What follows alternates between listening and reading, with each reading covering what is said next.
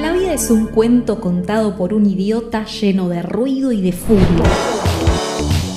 Que no significa nada. El sonido y la furia. El podcast de literatura. Damas, caballeros y otros. Abre sus puertas el bar del sonido y la furia.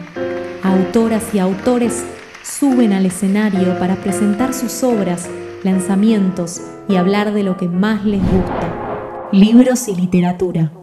Acomódense, beban una copa y disfruten.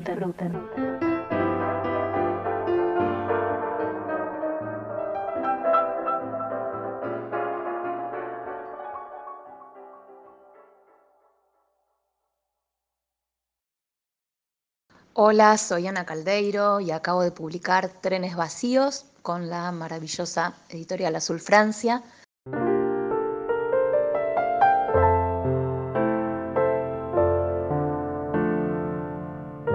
Trenes Vacíos es un grupo de 11 cuentos eh, extraños, por decirlo de alguna manera. Alguien me dijo surrealistas. Hay un clima que yo siento mm, atravesado por el miedo, pero no el miedo en un sentido clásico, un sentido convencional, sino mm, el que está contenido en los resquicios de lo cotidiano, el que tiene que ver con, lo no dicho, con las sombras latentes en las escenas comunes de nuestra vida. Y hay muchos escenarios diferentes, hay un salto en el tiempo, hay un hotel al que llegan mujeres y esperan pacientes tejiendo una suerte de transformación. Hay una visita a una tienda de novias que termina en pánico. Hay una mujer que empieza a ser asediada desde los espejos. Hay un pueblo en el que los árboles empiezan a desaparecer. Y son cuentos que, bueno, yo los escribí a lo largo de muchos años y casi podría decir que llegaron solos. Eh, sé que dicen que hay que escribir todos los días, que hay que sentarse y que salga lo que salga someterse a esa especie de disciplina. Y la verdad es que para mí nunca fue así. La escritura para mí es muchas cosas, pero además es una necesidad en un momento puntual y generalmente arbitrario. Eh, es algo que no decido, sino que me toma por asalto.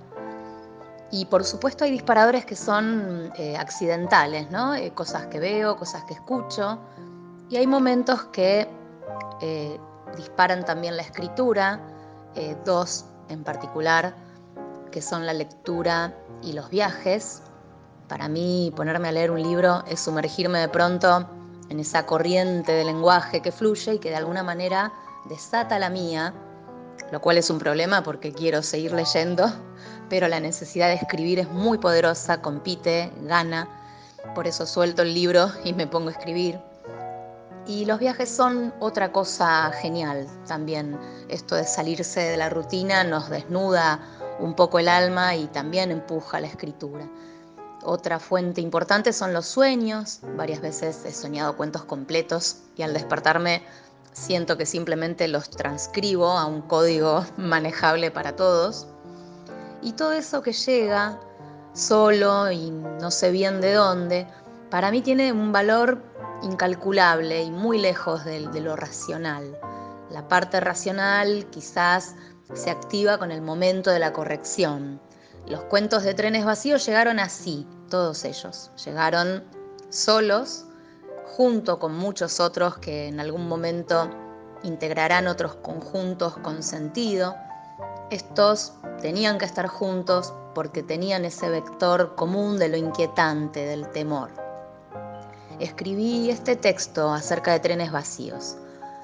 Hace poco, el virus maldito me privó del gusto y del olfato. No lo hizo de un modo completo ni prolijo, sino caprichoso y parcial. Me faltaban, me faltan, partes. Algunos aromas y sabores parecen entonces objetos extraños, desconocidos, novedosos en su mutilación. Y pienso que en realidad eso hacemos siempre percibir un mundo parcializado, incompleto, y que esta ceguera parcial que nos impide confiar en nuestras percepciones, en la ilusión de una realidad homogénea e idéntica para todos, es quizás uno de los primeros escalones del miedo. ¿Por qué este libro? Porque poder hacerle lugar al miedo, habitarlo, jugar con él en un terreno en el que yo hago las reglas, es la única forma en que consigo dejarlo ir. Voy a leer un fragmento de Trenes Vacíos, que es el cuento que le da nombre al libro. Parada al pie del alero, Sara vio a Amelia con el rabillo del ojo saliendo de la casa. Resolvió esa vez no mirarla, ignorar su paso ansioso, el saludo de lejos, la posibilidad de conversar. Aunque no escuchaba por la lejanía y el viento, la intuyó apurada. Siguió por un rato empujando las hojas hacia el borde del desagüe, balanceando la escalera con el peso del cuerpo. Estaba extrañada por el color de las hojas y por el viento a esa hora, pero no quiso pensar en eso y entró a la casa. Muchas cosas pueden pasar en un día. El verano puede terminar en un día. Se sentó a la mesa de trabajo y miró a través de la ventana el color del cielo al mediodía. Le gustaba trabajar así, con luz natural, cerca del vidrio. El viento anudado al otro lado, sin poder tocarla. Trazar con el pensamiento las líneas de ese mapa conocido que sabía fuera. El río y su valle, sobre el que se arracimaban las casas del pueblo. A unas cuadras la acequia, que buscaba prolongar la fuerza protectora del agua. Luego las afueras, aún arboladas, ya limítrofes con la parte alta de la meseta, inmensa y seca. Y en ese borde su casa, su pequeño dominio tembloroso y frágil.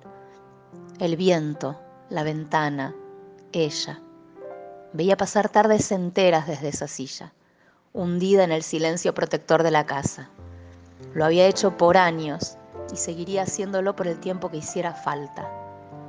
Hundió un pincel en el almíbar blancuzco del pegamento y lo esparció con cuidado en una de las caras de la caja. Cortó tiras de puntilla azul y las dispuso una por una, apenas encimadas, sobre el pegamento húmedo. El verano puede terminar en un día, y bien podía ser ese. Lo había presenciado una y mil veces. El calor podía quebrarse con una brisa distinta a otras, y ya no había vuelta atrás. Sara era capaz de ver esos momentos con claridad. Así le había pasado siempre, desde la primera vez. Los objetos, pero en especial las personas, podían convertirse ante sus ojos en otra cosa, aunque los otros no lo creyeran. Pero se callaba. No hacía más que guardar esas certezas, encerrarlas en vacío. Pensó en su madre, en su mirada dura, el golpe en la cara cuando ella se atrevió a decir eso sobre el padre. Había intentado hablar y todo había sido peor. Mejores compañeros fueron el silencio, la espera de años, la muerte de los padres y la soledad ansiada. Al menos algo cambia. ¿No es eso mejor que nada? Porque, ¿qué hay con lo que no? Con lo que duele cada día, hora, minuto, ¿cuánto tiempo es razonable esperar? Preparó té. Cuando tuvo la taza lista, volvió a sentarse. Al otro lado de la ventana el cielo cambiaba con una velocidad no acostumbrada. La casa se teñía de naranja como si se tratara de la luz del atardecer. Había terminado con cada cara de la caja y ahora forraba la tapa. Tocó los bordes cuando los creyó secos y tapó la caja con una presión suave hasta sentir que encajaba a la perfección. Imaginó la oscuridad de la caja dentro de sus paredes azules. Se puso de pie y se alejó un paso para ver el resultado del trabajo de la tarde. Ahora que la caja estaba terminada, se acercó a la ventana y miró de nuevo hacia afuera. Ya no se extrañó por la luz o por ese viento de golpes que no había sido el de siempre, sino por lo que parecía ser ceniza en el alféizar. No quiso abrir, Miró desde adentro aquella especie de arena clara amontonarse contra el vidrio y enseguida desaparecer con el viento. John Maxwell Coetzee nació en la ciudad del Cabo, Sudáfrica, el 9 de febrero de 1940. Aunque su infancia transcurrió en las afueras de la ciudad, una región casi desértica. Su padre era abogado y no la persona más amorosa del mundo. Su madre, en cambio, una tierna profesora de escuela. Su carrera universitaria comenzó en los años 60 y fue todo un éxito. Estudió letras en Sudáfrica y luego se mudó a Inglaterra con intención de ser escritor. Allí escribió una tesis sobre forma de Oxford que lo convirtió en toda una sensación. Y esto lo trasladó a Estados Unidos, donde ahí sí, la rompió toda con un ensayo sobre Samuel Beckett. En Estados Unidos comenzó a escribir y de ahí todas sus publicaciones, Gascrans, Esperando los Bárbaros y todo su trabajo autobiográfico. En 1999, con su novela Desgracia, se catapultó hasta convertirse en premio Nobel. Siguió publicando y su último trabajo fue la trilogía de Jesús. A sus 83 añitos, sigue siendo amigo de Paul Oster y nosotros aún seguimos esperando sus libros.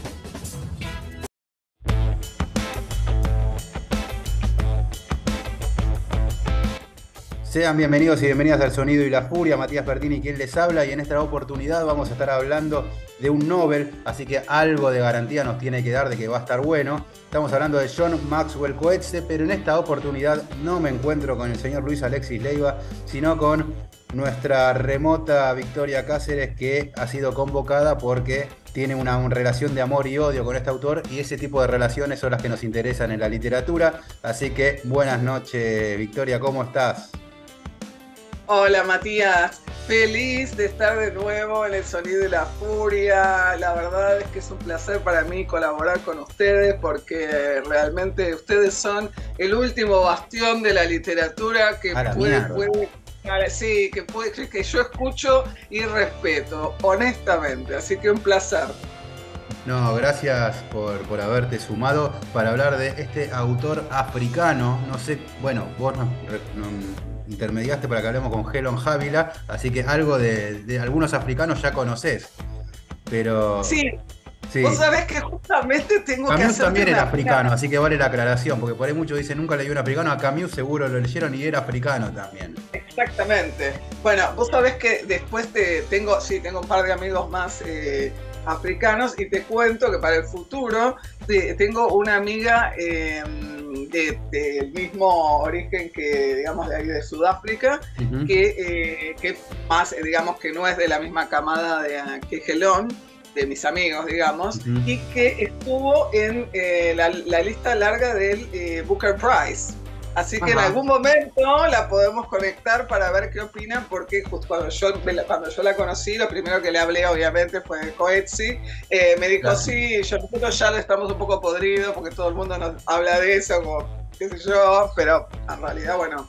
Pasa que, bueno, Coetzi viene de una familia, si no me equivoco, neerlandesa, o sea, de Holanda, que este, nació allá en, Sudáfrica, pero bueno, cuesta relacionarlo a primera como africano, ¿no? Viste que es como, por lo menos a mí me resultaba, me decían que era europeo y para mí era un autor más, o me decía que era un escritor estadounidense y me pasaba. Igualmente está la temática de la parge y en su literatura y demás, y bueno, hoy vamos a hablar primero de Desgracia, después nos vamos a digregar hablando de Coetze porque es un autor que, nos gusta, pero este, en desgracia también está muy presente África. O sea que está mal eh, ser prejuicioso y decir, no, no es tan africano como otros. Mira, totalmente, y vos sabés que conectado con este autor que sí, que tengo, que yo, eh, que es amigo mío, que ustedes este, entrevistaron, yo hablo cuando lo, releí ahora para, tenerlo fresco para nuestra conversación, eh, conecté algunas cosas que él habló con vos sobre mm. cómo el mundo lee a los africanos y esta vez lo leí con otro punto de vista, o sea que me, cerró, por así decirlo, me dejó sin argumento porque tiene razón. Yo toda la vida pensé que no sé el libro Corazón de las Tinieblas de Conrad era un libro de referencia para África y él me, en un segundo me dijo, es muy No, te marcó la tarjeta roja más, yo me quedé también y Está muy bueno que haya pasado, porque yo siempre lo hubiera pensado como un libro que retrató lo, lo ocurrido en África, incluso me parece que era un, libro que levantaba las banderas del salvajismo que hubo, y él automáticamente dijo, nos trata con mucho desprecio a los africanos, y dije, buenísimo que ese, ese dato. Vos sabés que eso es alucinante, porque entonces yo también empecé ahora a tener esa doble mirada de decir, ¿viene del colonizador o viene del colonizado?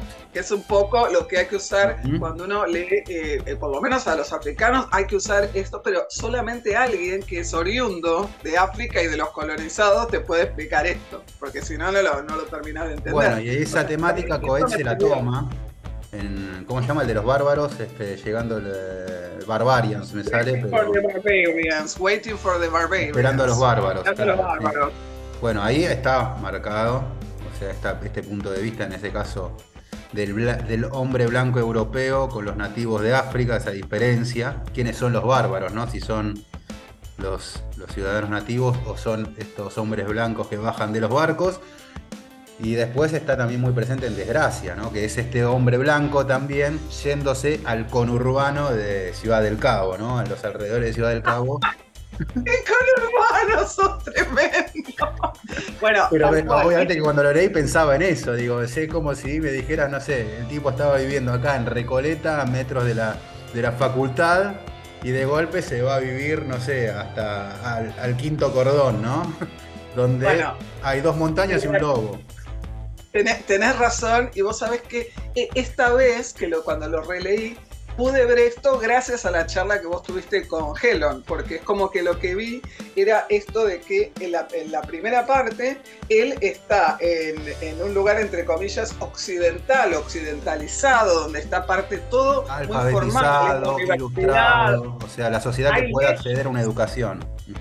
Pero aparte está el tema de la ley, porque está, hay un episodio que se repite desde dos puntos de vista. Vamos a tener que, que spoilear un poco. Sí, sí, ahora estamos entrando en calor, después vamos a entrar a, a Claro, pero me pareció muy interesante eso de decir, bueno, viaja, se toma, eh, este, este, esto, como decís, esto, que es como que lo, yo esta vez lo pude leer de una manera vertical y horizontal, ¿no? Que es como, la horizontal es como el territorio en el que él se, traslada, y esa es la parte, digamos, socio, eh, económica, como vos la quieras llamar, que yo no tenía esta mirada cuando lo leí por primera vez, eh, y una, una especie de lectura vertical que tiene que ver con el protagonista, que tiene que ver con lo que eh, vive el protagonista como individuo, fuera de, de donde venga, digamos. Entonces, la primera vez que lo leí, yo solo había tomado en cuenta eh, la historia, digamos, vertical, la historia de, la persona, del protagonista, como, como hombre, como personaje, como, familia, fuera del contexto. Y después de lo que escuché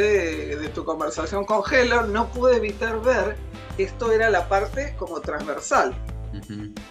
Sí, después hay temáticas, si querés también irme echando con otras lecturas que hayas tenido de él. Hay un, por lo menos en el Coetze de Desgracia en adelante, no sé si habrá un texto que lo haya empezado a tomar, pero el Coetze que se acerca a los 50 años ya se ve como un hombre mayor, aunque, vale la aclaración, entiendo que los 90 a los 50 años eras un hombre mayor. Ahora en estos 2000 y picos, ya un tipo de 50 no parece un tipo mayor, pero él ya a los 50 se siente un tipo mayor con una sexualidad ya casi a punto de desaparecer. o sea, es casi como se presenta así, ¿no? En el inicio de la novela, que después es algo que retoma en el que le sigue, que es el. Ay, hombre lento. ¿No es hombre lento? Hombre no, Diario de un mal año. Ah, Diario de un mal año espectacular ese. Que también tiene una temática y es un libro próximo a, a Desgracia, o sea, ese que le continúa, si no me equivoco donde él también se presenta como un hombre mayor, ya con la vida hecha y con disfrutando quizás lo último, el último vestigio de sexualidad que le puede quedar.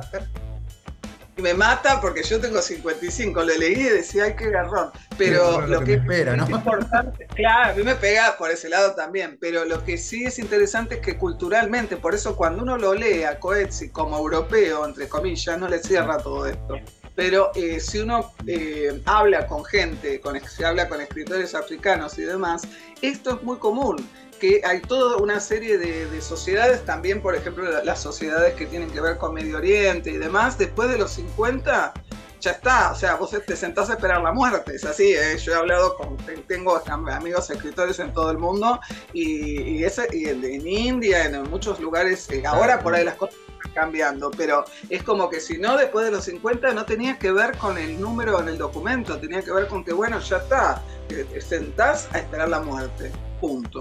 Entonces es muy fuerte eso, porque aparte después vienen... Pueden ser 5 años, 20 o 30, pero ya está. Y lo más increíble de todo esto es que vos sabés que Coetzee es un amante de Buenos Aires que vino a Argentina estuvo en Buenos Aires y estuvo viviendo en Buenos Aires mucho tiempo porque él dio cursos después en Malva. Hay una cátedra de él, sí, sí. Está la cátedra. Claro, y vino y se quedó y después era como una especie de... venía y se quedaba seis meses, ocho meses, etc. Y todo esto fue mucho antes, o sea que yo creo que quizás porque siempre habla maravillas de Latinoamérica y yo creo que Latinoamérica para no solo para, para Argentina no pero aparte sabes que es como la fuente de la juventud. Yo tengo una teoría que es que todo, incluso los europeos. Y acá voy a decir algo que me puede llegar a cuestionar mucho, no sé quién puede llegar a escucharlo, pero... Sí, viste que nos han llegado comentarios de Europa, así que desde España... Entonces lo voy, a decir, lo voy a decir más tímidamente, que tengo la impresión de que en Europa no es que uno es viejo después de los 50, pero tienen una estabilidad económica que hace que a los 50 tengan una estabilidad de vida y una especie de monotonía de vida que ni a palos tenemos acá en Argentina. Eh, porque es como que ellos ya a los 50 dicen, bueno, me jubilo a los 62, 63, 64 y ya está. Y es como que están en el final de su vida laboral. O sea que como tienen una, como tienen esta sensación de que ellos eh, no, tienen esta cosa económica de no sé de qué voy a vivir el mes que viene o el año que viene, o etcétera, yo creo que también hace que empiecen a, entrar en una etapa pre-vejez, si querés, que los hace también cuando uno los lee a los escritores eh, europeos después de los 50, empiezan a hablar como en un tono que acá sería para alguien de 70, 80 años. Me llama mucho la atención eso. Y es que Argentina también es un hermoso país para venir con guita. Si vos tenés plata en Argentina la podés pasar muy bien. No nos pasa a los argentinos, pero digo, si yo viniera de afuera, no sé, con un mes me vengo acá con dos mil dólares, te aseguro que vivo, pero para 15 días, a lo mejor un mes, 15 días con eso, olvídate. ¿Sabes qué, qué turismo? Pero y pero sos turista. No, pero sos turista, no haces la experiencia completa. Yo lo que digo ah, es, vos vivís acá. Vos vivís acá como vos y yo. Y el tema es, porque yo voy a decir lo positivo y lo negativo, después volvemos a Coetzi, pero esto como yo soy escritor... No, estamos desmenuzando qué es lo que hizo que Coetzi se quede seis meses acá.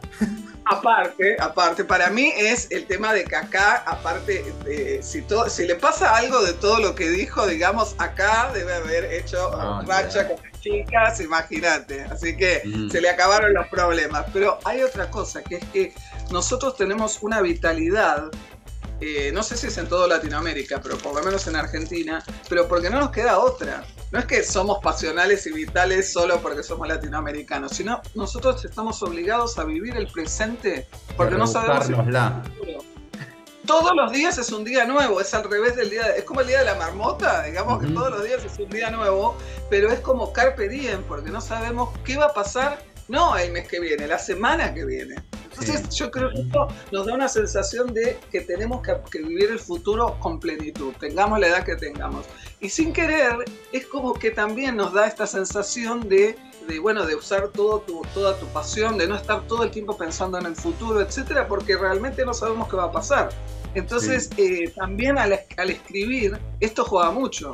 Porque no me acuerdo qué escritor europeo, si no me equivoco, había venido a Argentina Suponete que llegó a la mañana, se había comprado un par de diarios como para ver cómo estaba el país, esto, lo otro. Y dice, bueno, parece que llegué el día en que pasa de todo en Argentina. Y después dijo, todos los días pasa de todo en Argentina, ¿no? y es así con los sensacionalistas que son la, tele, con todo, ¿no? Con todo el bombardeo mediático que tenés alrededor, parece que todos los días fueran irrepetibles, únicos, que hoy pasó de todo. Es que yo te lo digo al revés, tenía un alumno en un momento dado que había terminado el secundario y se fue, había empezado la facultad y se fue con este programa de intercambio de la UBA tres meses a Nueva Zelanda. Bueno, yo cuando vuelve le digo, ¿y qué te pareció? ¿Qué sé yo? No pasa nada. ¿Cómo que no pasa nada? Y todos los días lees los diarios y no, no, no, no, no, claro, no pasó nada comparado a la, a la adrenalina que tenemos nosotros. Yo te digo que para mí la comparación es nosotros somos como bebés alimentados con, con Coca-Cola. Entonces ya tenemos en vez de con leche. Entonces tenemos como una especie de sensación de adrenalina eh, que eh, todo el tiempo tenemos esta, este estallido de cosas nuevas que tenemos que controlar, que el día que no las tenemos nos falta eso, porque somos mm. como adictos, no, es, tan positivo, pero para, para ser escritor, para ser escritor sí. Y esa es una de las cosas que, sin irnos muy lejos, le, yo encuentro que me parece un poco injusto cuando la gente habla maravillas de Samantha Schweblin, para decir mm. algo que ya sé que se me van a tirar todos encima, porque Samantha Schweblin está cómodamente viviendo en Alemania hace mil años, entonces, y aparte la traducen al inglés, le ofrecen traduciendo al inglés, entonces uno dice, claro, así cualquiera termina en la lista larga del, o en la lista del Booker Prize, porque tienes que estar traducido al inglés y porque tiene, o sea, tiene todas las comodidades para escribir y toda la, digamos, en Europa, siendo argentino. Pero no es lo mismo que estar acá teniendo que laburar como loco y tratar de robarle horas a lo que sea para escribir. O sea que eh, son, son eh, dos cosas que también pegan, pero si vos la lees a Samantha Schweblin, te das cuenta que también está europeizada. No escribe como una latinoamericana. Entonces, nunca, me lo, pregunté tampoco, pero vale, vale el ejercicio. Como escritora te digo esto, no como escritora. de otra manera no la conocemos igual, así que... Pero bueno, por eso, volviendo a Coetzee, eh, es muy interesante el tema de que eh, surge de esta manera. Después viene a Buenos Aires ya como una celebridad, porque acá aparte era como que colas enteras de gente esperando para verlo en el Malva. creo que se esperaba eso. claro. Y yo he leído, pero honestamente no, no sé de qué fuente, ni cuándo, ni nada, que él después de, estar tanto tiempo en Argentina empezó a aprender español. Y lo leí, pero, pero no sé si es cierto que eh, la trilogía de, Jesús la escribió primero en español y después no sé qué hizo.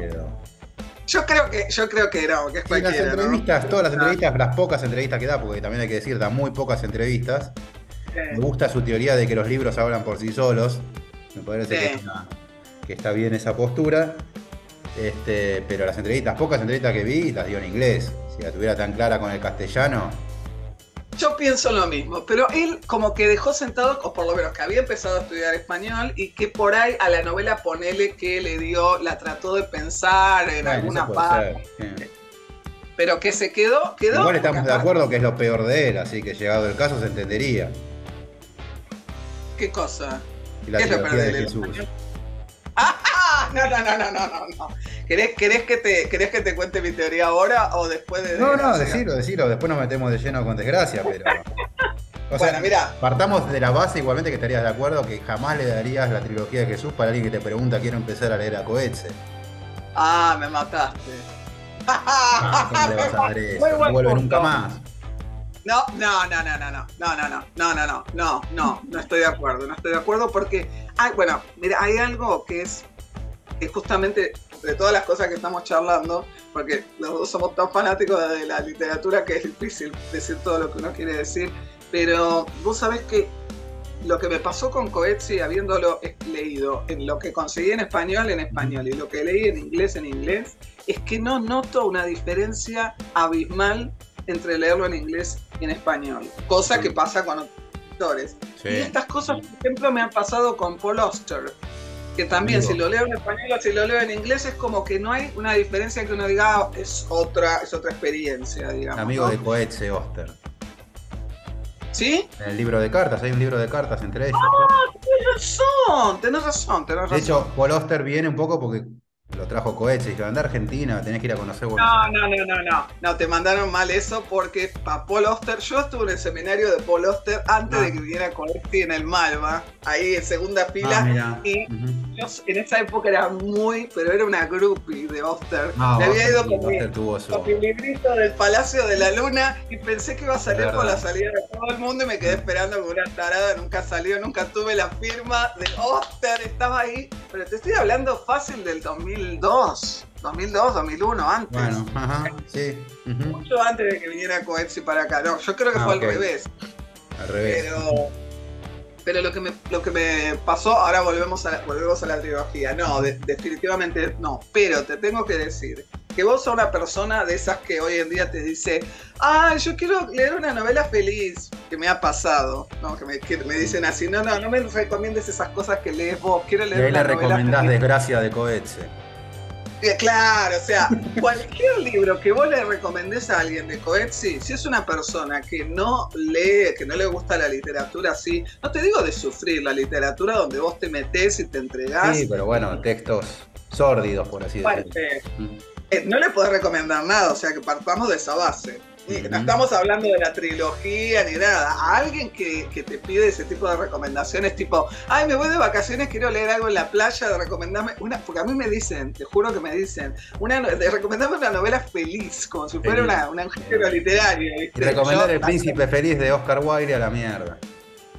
No, a esos son los que mando a leer a nuestro amigo Cashiari, ¿ves ahí? El ECA, ah. Cashiari, mate, ya está.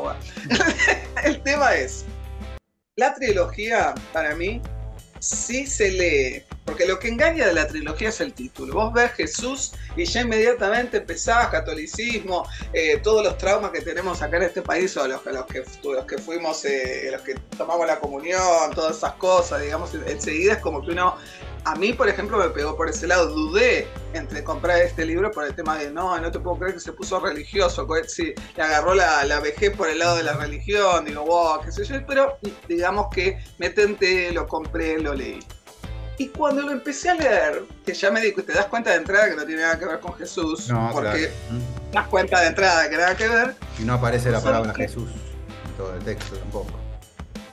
Es cierto eso, es cierto, totalmente. Y, pero lo que me pasó cuando lo, empezó a lo empecé a leer, pero esto te puedo asegurar, no lo leí en ninguna parte, así que no sé si es la intención del autor. Yo te lo cuento como lo leí yo.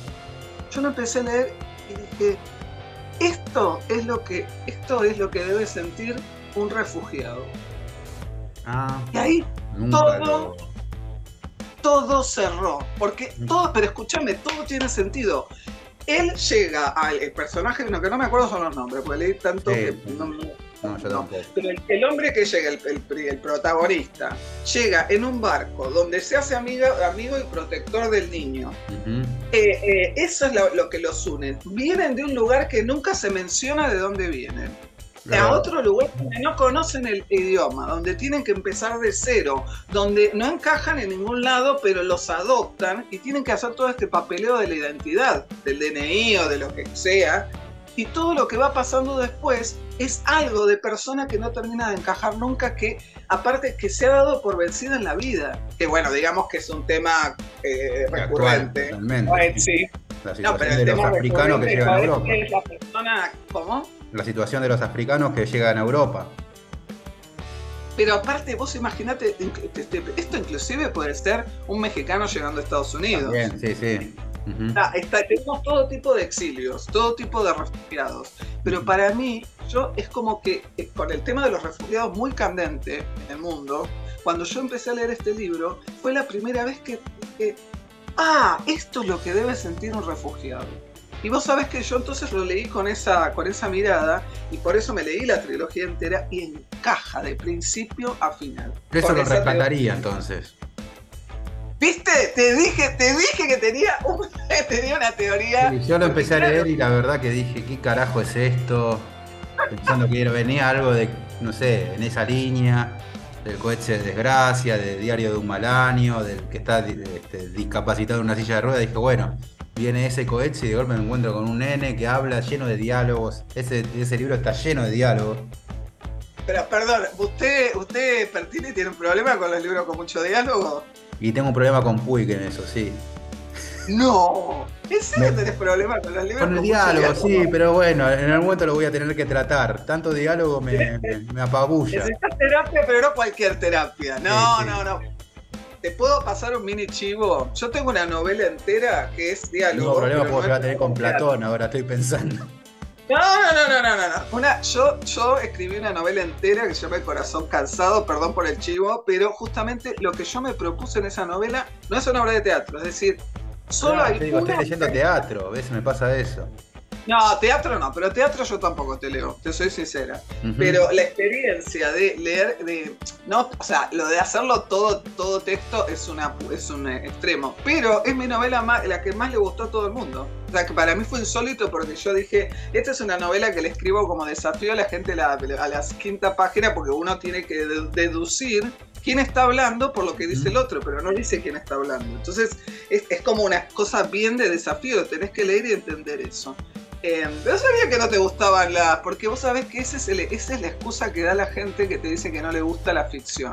¿Viste la gente que te dice, a mí me gusta leer, pero no me gusta leer ficción, yo te leo ensayo, ¿viste? ¿Qué sé yo? Y yo una vez agarré a uno y le dije, ¿pero por qué? Me decía, ay, porque no me gusta leer diálogo. Yo, no, bueno, Pero me pasó, hace poco le había comentado, leyendo, no sé si leíste a William Saroyan, el armenio este que publicó que vivía en Estados Unidos, bueno, tiene una novela que es también a la altura de, desgracia en cuanto a, la trágico, pero estaba plagado de diálogo, y página y página y página. Encima diálogo de chicos, dije, no, Dios mío, no me tortures así. no sabía, no sabía de este prejuicio, eh, pero de todas maneras sí te entiendo que, pero es depende, te tengo que decir que depende mucho del autor porque hay autores que realmente el diálogo no lo saben eh, manejar bien y es como que cuando entras en el diálogo sentís que estás como una especie de, o sea, te sacan del libro, te parecen inverosímiles porque hablan, hablan de una manera que vas a decir, no, no, así no habla en mi cabeza. Cuando es inverosímil el diálogo, sí, sí. ¿Te gusta lo que hacemos y querés ayudarnos? ¿Te gustaría elegir y llevarte libros geniales todos los meses? Suscríbete a nuestra biblioteca El Sonido y la Furia. Por una suscripción mínima te llevas un libro a elección todos los meses. Y de paso, nos ayudas a continuar haciendo este podcast y todo el contenido que ofrecemos. Además, formarás parte de una comunidad que recibe una newsletter todas las semanas con contenido exclusivo. También hay descuentos en librerías y en talleres. Visita nuestro Instagram, arroba el sonido y la furia FM y busca el enlace en nuestra bio. Gracias por acompañarnos en esta aventura literaria. El sonido y la furia, el podcast de literatura.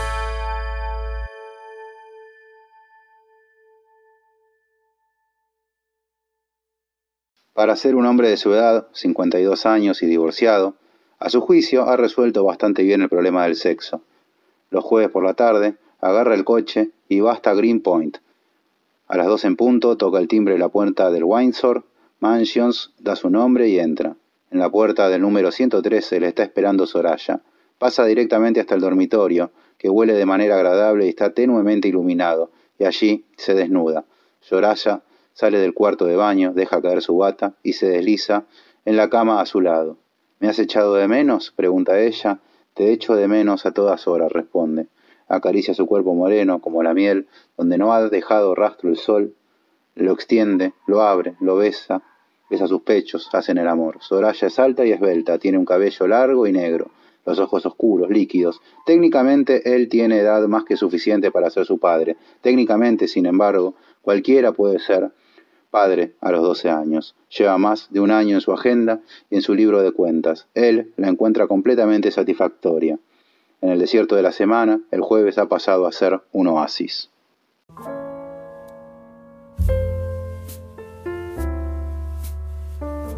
Bueno, ingresamos entonces, ahora vale spoilear, vale hacer de todo, podemos desmenuzar Desgracia, que hablando de la novela para iniciar con cohetes, es la novela con la que yo lo conocí, es la novela con la que me atrapó, con la que dije, bueno, este tipo ganó el Nobel y tiene con qué.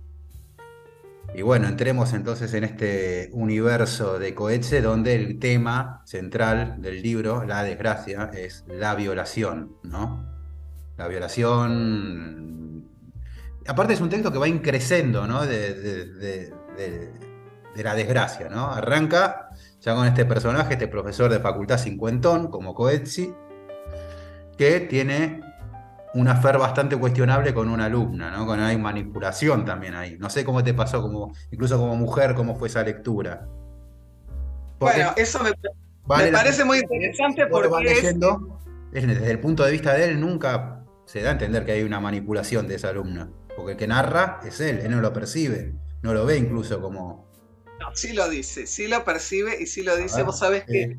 Eh, sí, vos sabés que él, eh, hay un momento Em, cuando toda la, o sea, lo primero que te voy a, te voy a, ¿cómo se dice?, a comentar es que no estoy de acuerdo con, la, con tu definición, perdón, pero te voy a decir que es que no, eh, la idea de que este libro sea sobre la violación, sí, es cierto, tiene que ver con esto como la desgracia, pero no, eh, no, no es como que la violación de la hija es el hito principal.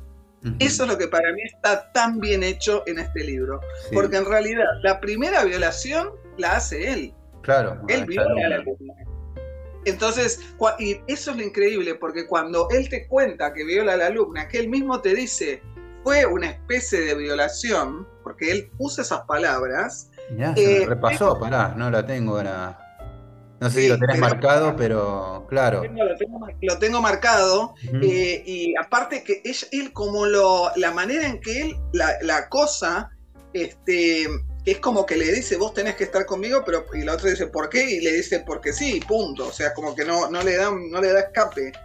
Eh, y hay muchos momentos, por ejemplo, hay un momento en que él dice, una niña, piensa él, no es más que una niña, ¿qué estoy haciendo? O sea, hay, hay, y hay algo que es muy interesante, que él, eh, él lo que está explicando él en clase, justamente tiene que ver con la, eh, lo explica en una de las clases que él da al principio, donde Melanie es la, alumna, es la, está en la clase, él habla de la idea de usurpación, desposesión, y habla, habla de eh, las ideas son arrebatadas, desahuciadas, habla de la, de, la, de mantener la pureza de la imaginación, protegerla de las agresiones de la realidad en la clase. Entonces, él está, esto es lo, tremendamente sarcástico, y lo irónico. ¿no? De Coetze.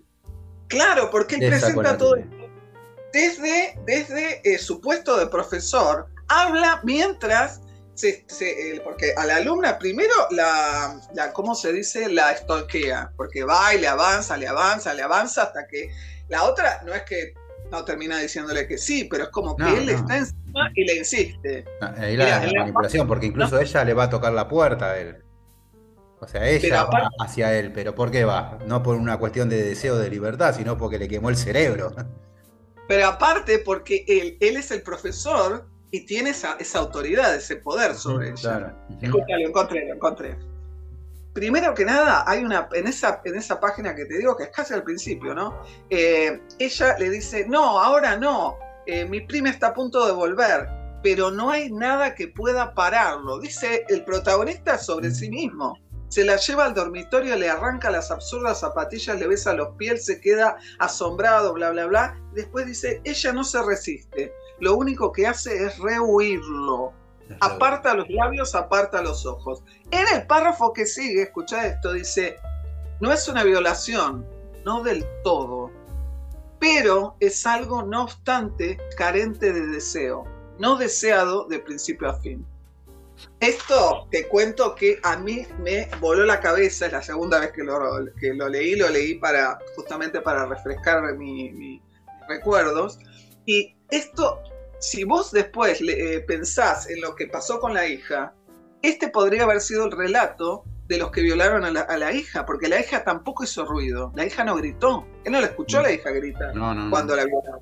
Entonces, esto es lo sádico de este libro, que el tipo te lo cuenta primero y uno lo vive lo vive como el violador. Bueno, no pasó nada, fue como, no fue grave, digamos. Desde el lado del violador y luego lo narra desde el lado de la violada. Claro, y esto es, lo, esto es lo tremendo que yo, la verdad que la primera vez que lo leí, no lo había, no lo había captado. ¿Hasta qué punto? En el momento que cambia la ecuación, cambia, cambia un poco la percepción porque es la hija, pero en realidad la hija tiene un poco la misma actitud que Melanie. Incluso menor, porque dice yo no los voy a reportar. Y en el caso de Melanie, ella lo termina reportando.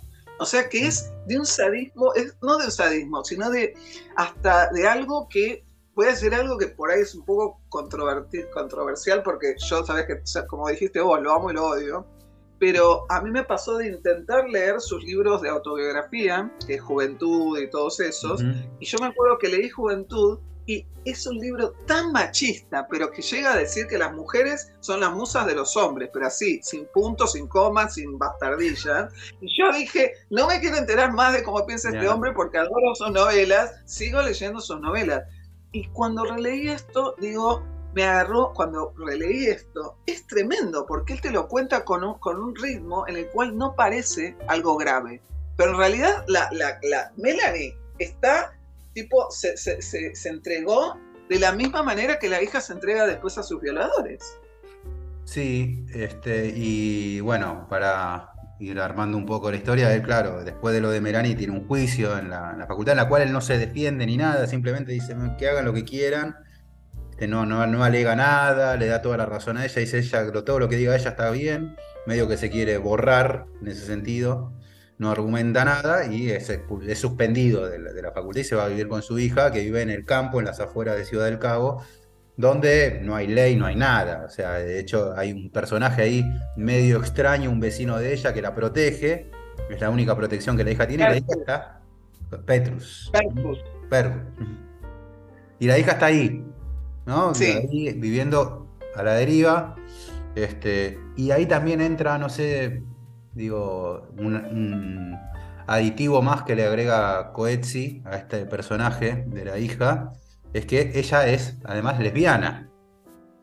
Eso es, eso es increíble, porque encima le da esta vuelta de tuerca que eso sí que no lo sé cómo interpretar. ¿Cómo lo interpretás vos? ¿De qué juega que la hija sea es como lesbiana? una doble violación todavía, porque encima que siendo lesbiana encima, o sea, no sé ya cómo tratar este tema, pero es como que si- siendo lesbiana encima es, no sé si doble, no sé si la palabra es doblemente, cómo poder decirlo, pero es como mayor todavía su, su desagrado, o sea, ya de, de por sí es desagradable, digo, pero desde ese punto de vista, como que le agrega Bueno, pero algo más, ¿no? cómo, cómo juega acá si lo lee un hombre que si lo lee una mujer. Porque Claro, yo lo que hace, lo que hace Coetzee es sacar la misma conclusión que sacaste vos. En un momento el narrador dice sobre su hija, dice, es, es también, es peor por el hecho de ser lesbiana, porque, eh, es más, dice, es peor que eh, haber violado a una virgen. Llega a decir eso en su libro, en el libro. Entonces, Sí, eso sí lo tengo Es, muy fuerte y, y eso es un pensamiento totalmente masculino. Yo como mujer te digo que es horrible sea lo que sea, sea, sea, Claro, sea, por eso sea, digo, es sea, horrible, pero encima, porque encima tampoco se le corresponde decir encima, o sea, como que nos ponen en esta Claro, situación que no sé pero- cómo tratarlo. Es que justamente lo que, lo que a mí me alucina, pero yo me, me saco el sombrero, porque esto es algo que se escribió hace, que digamos, 20 años. Y esto es algo que si le 99. saliera hoy, si saliera hoy sería un escándalo. No me diga- lo cancelarían en dos minutos a Coetzee con este libro en este momento. Y a mí lo que me encanta Pero no es es... un libro, a ver, sí lo cancelarían, pero no es un libro que digo que, No. que se pone del lado del a lo que justifique algo. Él está contando una historia espantosa. No, no, no, pero justamente a, lo que, a mí lo que me gusta, porque esa es una de las razones por las cuales estoy en contra de la cancelación y me parece bien que cualquiera escriba el libro que quiera. Si querés escribir un libro sobre cosas horribles, sobre amores de dictadores, sobre lo que sea, hacelo porque la literatura es libertad. Sí, sí. Punto. Eso lo- no lo digo yo, lo dijo Susan Sontag. caso quedarás como un boludo y punto. No, pero, pero aparte es como que vos es expresión libre, es, aparte es territorio de ficción. Ficción es que no pasó, es eh, la imaginación, haz lo que quieras. Ahora, lo que me encanta eh, de Coetzee, me encantó la primera vez y me encanta, es que fuera de lo que yo pueda sentir sobre lo que él cuenta como mujer, el tipo es totalmente honesto en cuanto a su prosa. O sea, él te cuenta exactamente todo, digamos, de la manera inclusive, porque cuando él va a lo de la hija, es más, cuando la atacan a la hija, él está más preocupado por, por- por la, la herida de él que por la hija. Eh, sea, el personaje está más. Aparte, el personaje dice que un poco era como que lo único que le faltaba, que él iba a buscar un poco de paz y que ahora venían y le violaban a la hija y se tenía que ocupar de eso, ¿viste? Pues es, es tremendo. O sea, la mirada de él es tremendo porque es un. eh, es muy, pero muy egoísta. Él solamente las mujeres, no solo las mujeres, las mujeres, los hombres, todos los ciudadanos del mundo se tienen que, que adaptar a, él mismo. Es el típico egocéntrico, digamos, que no es que es machista o no machista, es un egocéntrico. Entonces, ¿sabes qué me hizo acordar mucho? Supongo que habrás leído eh, de Albert Camus, eh, Sí. El extranjero.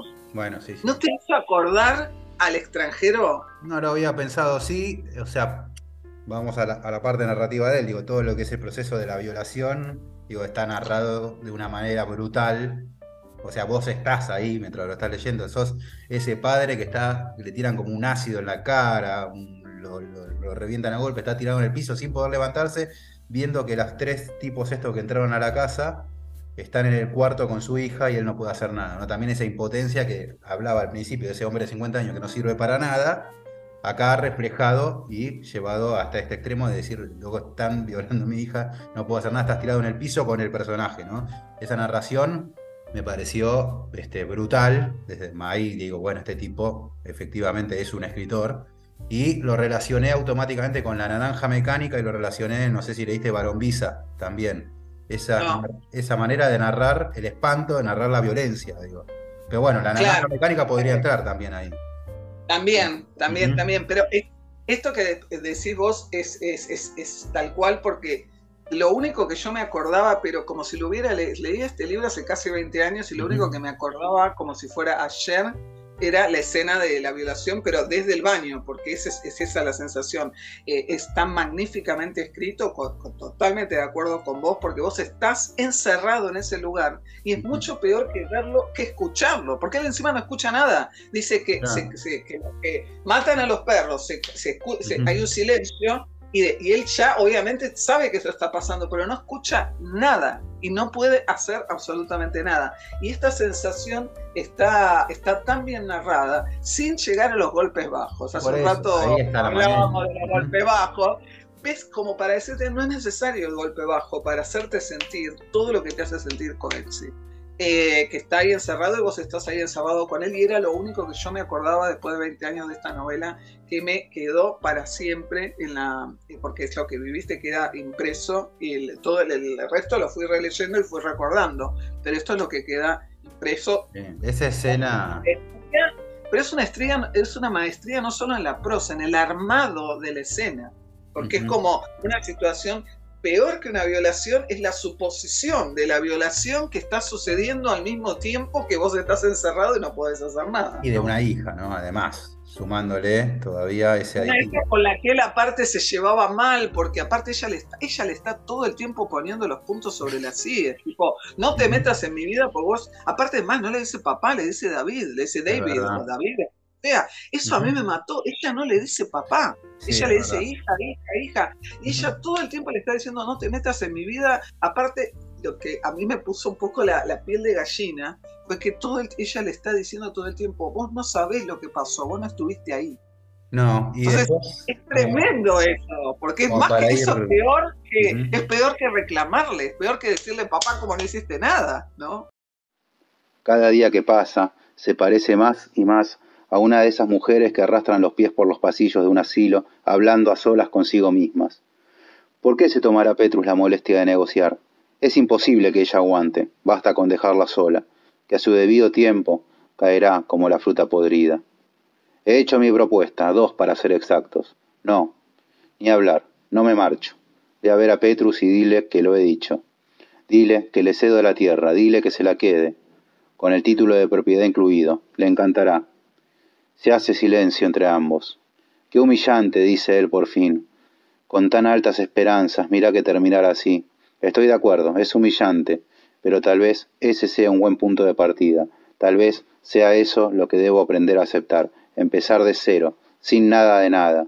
No con nada de nada, sino sin nada, sin nada, sin tarjeta, sin armas, sin tierra, sin derechos, sin dignidad. Como un perro. Pues sí, como un perro.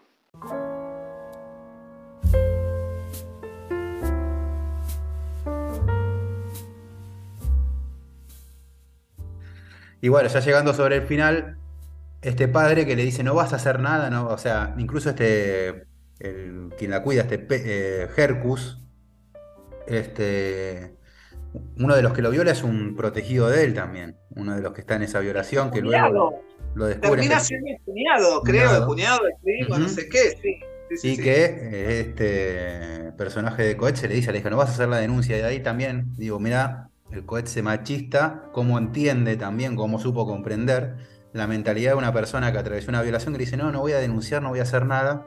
Porque ¿qué le pasa al que denuncia una violación? Va a tener que ir al juzgado, va a tener que ver a la persona que la violó, va a tener que revivir todos los días esa violación. Y dije, claro, ahí me ayudó mucho este texto para entender, digo, con razón. Esto de decir, bueno, ¿por qué no hacen la denuncia? ¿no? Que tanto se dice. Y porque hacer la denuncia es revivir una y otra vez, andás a ver por cuánto tiempo esa situación. Y la hija dice, ya pasó, listo. Pero espera, acá te voy a decir algo también un poco desde el punto de vista femenino. Claro, bueno. Porque yo lo que quiero decirte es que para mí no es esa la razón por la cual ella no quiere hacer la denuncia. A ver. Eh, para mí, eh, ella lo explica después, eh, y a mí esto es algo que no me había quedado claro la primera vez, porque es, algo que solo cuando uno empieza, a, cuando ya lo lees por segunda vez o por, tercera vez, o andás a ver, qué sé yo, con el paso del tiempo, que ella en un momento le explica a él que esto, que esto, que, que estos, porque al principio parece que eran ladrones, que entraron y que de paso la violaron. Ella al final, cuando empiezan con, a, discutir de nuevo, porque él insiste, le insiste cada. Ella le dice, no, papá, no entendés. Él le dice, no le dice papá, le dice David, no entendés ellos no son eh, ladrones, ellos son violadores. y ellos se dedican a violar y de paso se llevan cosas. O sea, revierte la ecuación y le dice, si, yo, si yo me quedo acá, que ellos, ellos, me, ellos vinieron a violarme para marcarme. Como diciendo, como ganado, como diciendo este territorio nuestro, como, como, el perro que mea el territorio. Dice, y es más, lo que le cuenta, cuando finalmente le cuenta algo, es espantoso, porque le dice, dos de, dos de ellos, dos de los que la violan, eh, ya eran como que eran parte del grupo que, de violadores que marcaba el terreno en, esa, en ese lugar donde no hay ley. Y el otro, el jovencito, el que aparece después como, como pariente de este que la protegía, este, él eh, era la primera vez que lo hacía. Y ella le dice, él estaba ahí para aprender, era la primera vez que lo hacía. Y ella le dice, este es el precio, porque se lo dice, este es el precio que yo tengo que pagar para quedarme en, esta casa. Para ser Pero se queda en esta casa, se queda en esa casa con ese precio y sabiendo que le puede volver a pasar. Lo cual es tremendo, como, claro, eso es tremendo porque eso es lo que para mí nosotros como occidentales o como argentinos no podemos entender. Eso no lo tiene que explicar alguien que viva en Sudáfrica. Porque, ¿qué, ¿cómo puede una mujer preferir eso? Eh, pagar, ese pagar ese precio por la libertad. ¿Por qué no se va? Porque aparte el padre le ofrece, andate a Holanda. con la madre. conmigo. Y ella no quiere saber nada. Entonces, ¿qué elemento nos estamos perdiendo como para que ella prefiera este, esta especie de, de, que aparte que era como en la época medieval, ¿cómo se llamaba eso? Que tenían que pagar al, señor feudal todos los, todos los, Exacto, esto es lo mismo, pero con sexo. Entonces, es como si fuera un animal más en la, en la selva africana. Exactamente, quedó marcada, porque ellos la marcaron, entonces, pero también al ser marcada, entrada, entraba dentro de un territorio de protección, como diciendo, bueno, si me viola me van a violar ellos, pero no otros. Es horrible. En este increscendo de desgracia, lo último es este niño que ella queda embarazada luego de ese, acto, ¿no? O sea, a este personaje, que los aditivos que le va poniendo Coetze, ¿no? Esta chica que vive sola, que es lesbiana, que es violada por tres hombres, encima, como si faltara algo más, queda, queda embarazada, ¿no? De estos tres y decide tenerlo. Sí. Igual te voy a decir que a mí eso me decepcionó un poco porque ese es el, ese es el, esto es algo bastante remanido, digamos que estaba de más eso. Eso para mí estaba de más, fue como, como, pero, o sea, me parece que es también algo que por ahí culturalmente no estamos entendiendo. Porque yo digo, si esta teoría que ella le presenta al padre al final, después de que él insiste, insiste, insiste, ella le explica esto de la territorialización, digamos, de, de, digamos, de que es la manera de ella de quedarse esto de, resistirse a, abortar, que es lo que le dice el padre y lo que, por ahí uno pensaría que es lo lógico, este, ella lo que dice es lo voy a tener, pero es su manera de enraizarse porque le está dando un niño familia con este su protector. Al, grupo de violadores, pero también está poblando ese territorio con un hijo. Entonces, hay un lugar en donde si uno lo piensa, no desde, desde nosotros, si lo pensás desde por ejemplo, una tribu, y estoy diciendo esto que por ahí es una barbaridad, porque no tengo, no tengo ninguna fuente ni sé nada de historia como para decirlo, pero vos imaginate que esto que, pertenece a una tribu donde las reglas son así, ¿viste? Como que eh, la idea es que, se, se, que perdure la especie. Ella inclusive está decidiendo unir los genes del padre con los genes de esta gente que, que la violó. O sea que es tremendo. O sea, y esto es lo que para mí él no le termina de perdonar. Todo lo demás es horrible, pero esto a él es como que este para mí es el, como vos decís, vos hablaste del spiraling, ¿no? De como decir, es, es como algo que cada vez se va volviendo peor. Peor que ella eh, haya sido violada, peor que ella haya quedado embarazada, es esta decisión racional de tenerlo y de tenerlo para pagar este precio de la libertad. ¿Qué, qué tipo de libertad es? A mí me quedó eso, se me hizo mucho ruido y es una pregunta que queda sin responder. Stop.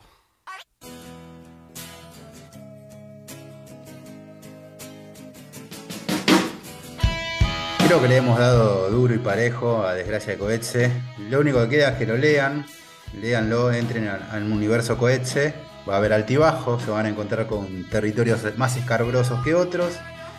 Este, no empiecen por la trilogía de Jesús, de todas maneras, quiero dejar bien claro esto.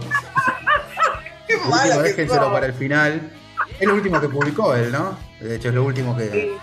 y, la trilogía, como bien dice el nombre, son tres libros. Y yo quiero interrumpirte y decir que recomiendo la trilogía, pero si lo leen con esta bueno, bueno, deja que la gente tome sus decisiones. No, obvio, sí, que vayan y pidan por cualquiera de cohete, pero bueno. No, no, no. Era necesario tres libros. No. bastaba con uno. Tres libros tenían que ser.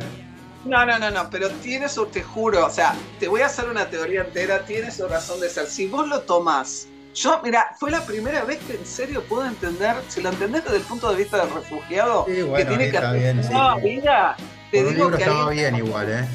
Con un libro estaba bien. No, no, no, ¿qué? no, no, no, era necesario los tres libros, eran necesarios. No lo sacó ese. Yo justifico porque aparte yo tuve que esperar, yo leí el primero y tuve que esperar que terminara de escribir y que saliera y que consiguiera, porque aparte tenés que poder conseguirlo en este país dichoso, este, los, el segundo y el tercero. Me volví loca y el tercero lo tuve que terminar comprando en español porque no lo conseguí en inglés. La infancia de Jesús, los días de Jesús en la escuela y la muerte. La muerte la muerte de Jesús. Yo igual, le digo a los que escuchan este programa maravilloso con estos genios que, bueno, cada tanto algunas opiniones por ahí, no sé, prueben ustedes, yo recomiendo la trilogía. Listo, bueno, muchas gracias por haber estado y placer creo, creo que la próxima conexión va a ser para hablar de Ann Porter. Catherine Ann Porter. Sí, ¿Por qué no? Sí, ya sí, sí, sí, totalmente. Una escritora que ha sido totalmente. Eh, nadie sabe quién es. Nadie sabe quién es. sabe quién es.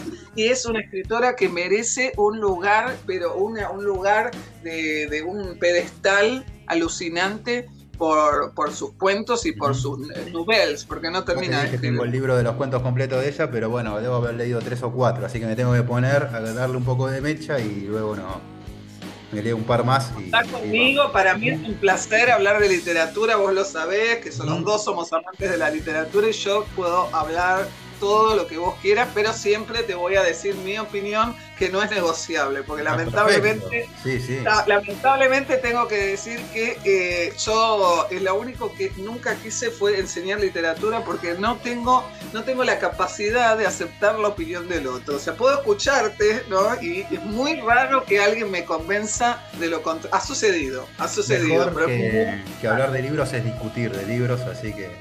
Sí, porque quiere decir que uno porque aparte, ¿no te pasa a veces de estar leyendo libros y estar peleándote con el autor? decir, ¿cómo me pones esto? ¿Cómo me, cómo, cómo me haces esto con este personaje?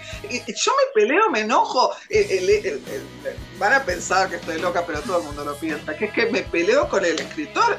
son las 4 de la mañana, estoy sola en mi habitación leyendo a las 3 de la mañana, 4 y me peleo y digo, pero ¿cómo? O sea, y esta pasión que uno tiene cuando uno lee un libro, eh, también, si uno no la tuviera, ¿para qué leer? Sí, ¿no? Nadie nos obliga a leer, así que por eso lo queremos tanto. Como dijo Borges, la, literatura es un tipo de felicidad y no se puede obligar a nadie a ser feliz. Me encanta esa frase. Por eso nos despedimos. Muchas gracias, Vicky. Y bueno, estaremos atentos a la próxima. Eh, conexión entonces. Gracias por, por haber estado. Gracias a ustedes siempre porque me encanta estar con ustedes y tienen, eh, yo los felicito eh, adelante de todos los que van a escuchar, eh, realmente porque acá en Argentina ustedes son el número uno, el podcast número uno de literatura. Felicitaciones. Vamos, carajo, gracias. Así me gusta, chicos. Aguante la literatura. Te mando un abrazo muy grande. Esto fue todo por hoy. En la conducción, Matías Pertini y Luis Alexis Leiva. Producción general, El Sonido y la Furia. Voz artística, Cecilia Bona. Gracias por habernos escuchado. Hasta el próximo episodio.